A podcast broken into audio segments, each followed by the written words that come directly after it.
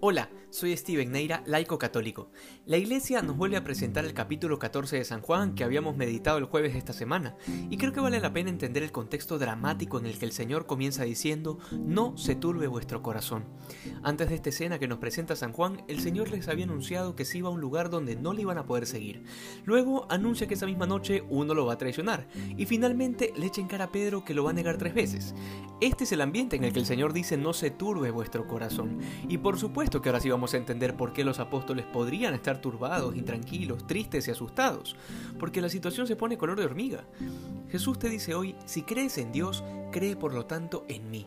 Y la consecuencia lógica de esta petición es que en último término creamos en verdad que Jesucristo es el Verbo encarnado, es Dios, de la misma naturaleza del Padre. Y aquí, presta atención, porque te diré una gran verdad teológica que sonará un poco académica, pero que si la desmenuzas de a poquito en la oración será una cascada enorme de gracia. Entre el Padre y Jesús existen a la vez unidad y distinción. Repito, entre el Padre y Jesús existen a la vez unidad y distinción. Es tal la distinción o la diferencia que podemos ver al Hijo sin confundirlo con el Padre. Y por otra parte, el Hijo es una imagen tan perfecta del Padre que lo da a conocer completamente y la vida eterna consistirá en conocer al verdadero Dios con su Hijo único Jesucristo. Luego, nunca será suficiente insistir en la exclusividad que reclama el Señor al afirmar con tanta fuerza que Él es el único camino.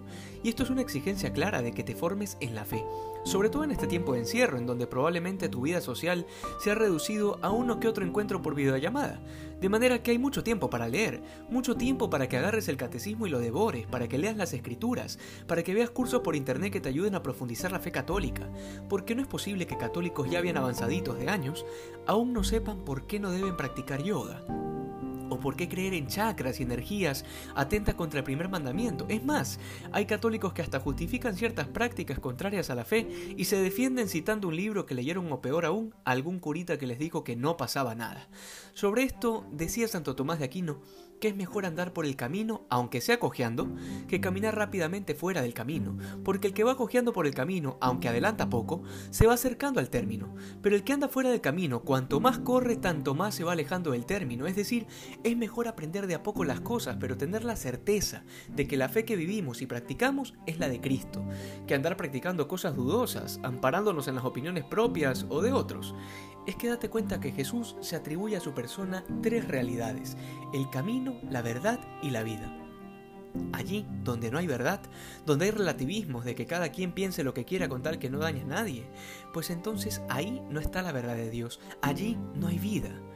Hoy el Señor nos llama a hacernos un plan de estudio serio sobre nuestra propia fe, para que avancemos a paso firme en el camino hacia la verdad que nos dará la vida eterna, y así seamos más santos que ayer. Pero espérate, aún no he terminado.